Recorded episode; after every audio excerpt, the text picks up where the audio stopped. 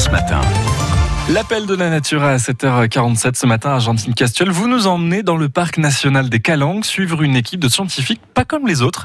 Ils font des enregistrements sous-marins, des enregistrements sonores pour détecter la présence de certains poissons.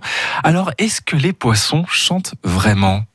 Et oui, ça paraît fou, mais les poissons chantent et il y en a un notamment qui nous intéresse plus que les autres, une espèce emblématique en Méditerranée, le corbe. Nous sommes à bord du Falco, un navire du parc national des Calanques. Nous avons pris la mer au coucher du soleil. Je suis avec une équipe scientifique du parc et l'équipe de Cédric Gervais. Lui, il est directeur de chorus. En fait, il est docteur en acoustique. C'est lui qui a mis au point un petit système de bouées sur lesquels sont fixés des enregistreurs pour écouter les poissons en direct sous l'eau. Vous allez voir, je vous emmène dans une mission digne de Cousteau écouter les poissons chanter.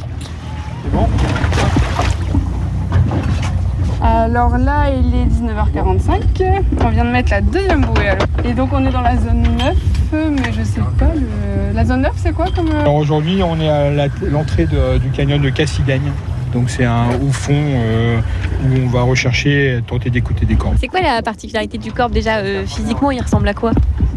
C'est un poisson qui est assez rond et on le reconnaît assez facilement à sa couleur bronze en fait. Moi, je l'appelle un peu la Rolls-Royce des poissons. L'idée, c'est de savoir où est-ce qu'ils sont présents aujourd'hui, euh, quelques années après la création du parc. Pourquoi c'est un poisson intéressant? Alors le corbe, c'est un poisson euh, qui, pour lequel on a un moratoire. Donc il est interdit euh, à la chasse sous-marine et se pose le problème de maintenir ou pas ce moratoire. Et pour maintenir ce moratoire, il faut avoir une bonne évaluation de la population, savoir où les animaux se trouvent combien ils sont. Et l'acoustique euh, et l'écoute des sons que les corps émettent est l'un des outils ou l'un des moyens pour euh, cartographier la présence de ces corps. Là, il est encore un peu tôt, il est 20h, donc euh, c'est pas encore son heure maximum d'activité. Non, il commence à prendre l'apéro, il va sortir. On guette alors. Cédric, explique-moi, c'est quoi cette petite machine?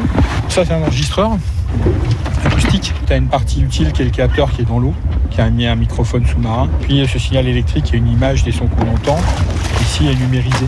Une fois la bouée à l'eau, on sort l'enregistreur qui est relié à un casque.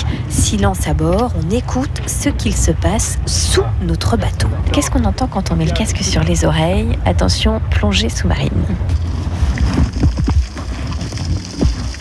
Tout ce bruit qui ressemble à de la pluie sur un Velux, est en fait tous les invertébrés qui recouvrent le sol. Mais quel bruit fait donc un corbe quand il chante Va-t-on l'entendre chanter? Suspense pour l'instant. On a fait chou blanc, mais notre expédition de nuit se poursuit. Merci beaucoup Argentine Custuel. La suite de l'appel de la nature, c'est demain dimanche sur France Bleu Provence à 7h45. Et d'ici là, réécoutez sur francebleu.fr.